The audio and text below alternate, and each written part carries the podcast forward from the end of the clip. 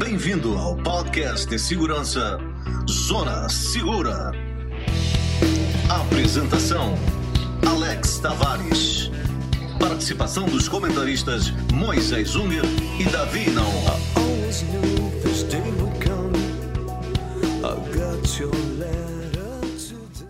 Olá, ouvintes! Com vocês o podcast que fala da segurança descomplicada. Hoje estamos no episódio de número 10. Este podcast é narrado por mim, Alex, e meus amigos e consultores em segurança, Davi e Moisés. Hoje vou conversar sobre como elaborar um checklist de segurança para sua casa. O que observar e como colocar no papel.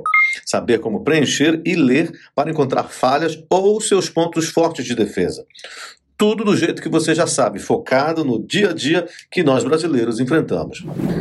No episódio de hoje, eu quero focar nas pessoas que precisam de algo escrito para aprender. Então, esse checklist vai ajudar a colocar as ideias de modo que eles possam visualizar melhor a sua segurança. Tá ok? Moisés, Davi, vamos começar? Oi, Alex. Olá, ouvintes. Vamos sim. A execução de um checklist mostra o quanto estamos atentos aos detalhes e deixar por escrito garante, em uma futura comparação com os resultados atuais, o que melhoramos e o que podemos melhorar mais ainda. E por onde começar? Como podemos condensar, sintetizar tanta informação no papel? Bom, Alex, agora é hora de lembrar os conceitos que a gente já falou nos episódios anteriores e ver se você fez os exercícios de casa que a gente combinou. A primeira coisa é dividir a nossa casa ou melhor, a área que vamos verificar em três etapas. 1. Um, área exterior. 2. Os acessos à sua casa. Geralmente são portas, janelas, aberturas maiores que permitam alguém passar. E 3. A área interna. Muito bem, agora chegou a hora do etapa por etapa, do passo a passo, né? Como é que eu faço a análise exterior? Alex, essa resposta depende muito de onde você mora, apartamento ou casa. Mas o foco aqui é procurar os elementos de segurança que já existem, se eles estão funcionando, se está faltando ou está fora de serviço. Você deve dar uma volta olhando todos os elementos que fazem parte da sua segurança. Eu vou exemplificar: luzes, câmeras, podas de árvore, para não permitir que isso sirva de um local de esconderijo, sensores externos, caso tenha, e etc. Como falamos lá anteriormente, se estivéssemos escrevendo, seria uma coluna o equipamento, uma coluna para dizer se está funcionando ou não, e outra coluna para ver se ele existe e se precisamos instalar ele no fim das contas. Muito bem, entendi. Vamos agora então nos preocupar com portas e janelas, essas aberturas aí. Será que eu devo me preocupar mesmo com essas entradas tipo alçapão? Alex, respondendo pelo final da sua pergunta, o alçapão é um dos caminhos preferidos para uma invasão quando não estamos em casa.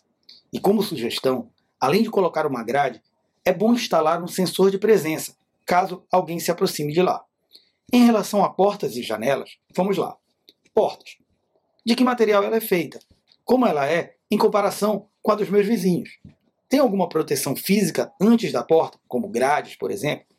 A fechadura. Pela parte interna temos trincas, se ela é uma porta de segurança, blindada ou não, etc. E as janelas, basicamente, são as mesmas perguntas: grades, trincas internas e etc. Em relação às partes internas, o que devo me preocupar? Bom, esta parte tem algumas diferenças e basicamente eu destaco duas. A primeira seria definir a lista para proteção contra o que? Acidentes domésticos, como primeiros socorros, extintores e hoje em dia diria também dentro dessa etapa, uma atenção ao Covid. A segunda é a parte física propriamente dita. Se você usa um sistema de alarme, se os sensores internos estão nos locais apropriados. Se você guarda alguma coisa de valor, apesar de estar nesta classe, você deve dar uma atenção especial, pois vai depender do que você guarda para eleger o tipo de cofre e o local para instalar. Ok, por hoje é só, pessoal. Espero que tenham gostado. Você que está com dúvidas em como fazer um checklist para sua casa ou para o seu apartamento, vamos deixar aqui um modelo inicial para você fazer o download, ok?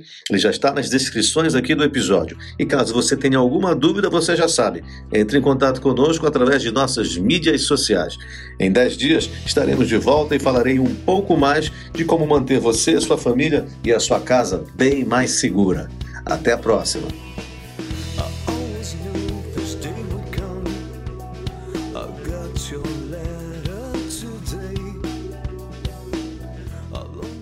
Tenha em mente que esse programa reflete nossas opiniões, pois quando se trata de proteção e segurança, não existe 100% de eficácia. Nosso objetivo sempre será sua segurança e de sua família. Esse sim é o seu maior bem.